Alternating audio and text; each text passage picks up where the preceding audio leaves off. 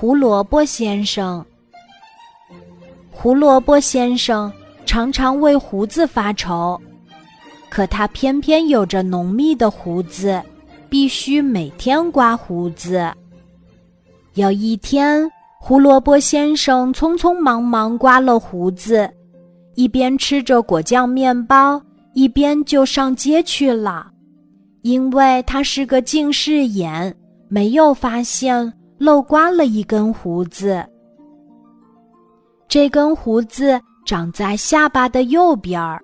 胡萝卜先生吃果酱面包的时候，胡子沾到了甜甜的果酱。对一根胡子来说，果酱是多么好的营养呀！于是，胡萝卜先生一步一步走的时候，这根胡子就在一点一点的变长。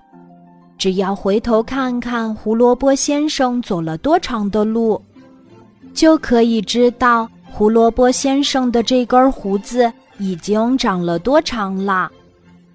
胡萝卜先生还在继续走，因为长胡子被风吹到了身体后面。胡萝卜先生是完全不知道的。在很远的街口，有一个正在放风筝的男孩，风筝的线实在是太短了，他的风筝才飞过屋顶。胡萝卜先生的胡子刚好在风里飘动着。这绳子真够长的，就是不知道够不够牢固。小男孩说完，就扯了扯胡子。胡萝卜先生马上觉得有人在后面拉他。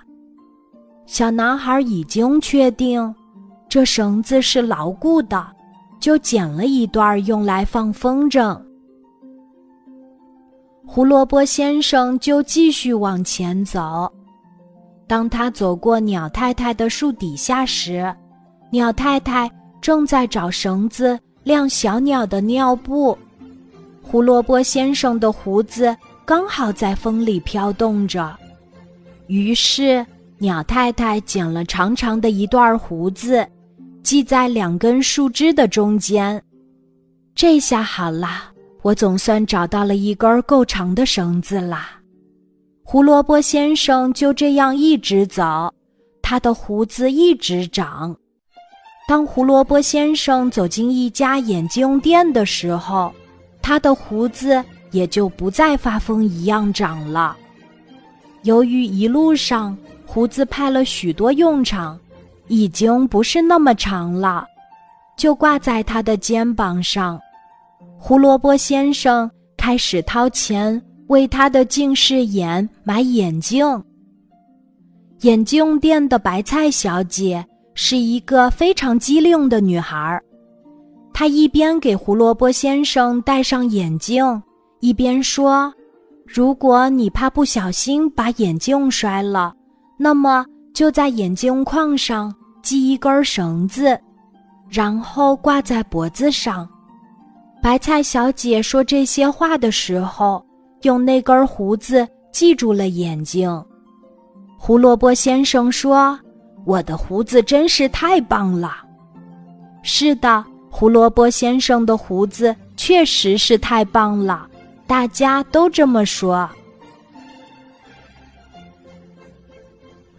今天的故事就讲到这里，记得在喜马拉雅 APP 搜索“晚安妈妈”，每天晚上八点。我都会在喜马拉雅等你，小宝贝，睡吧，晚安。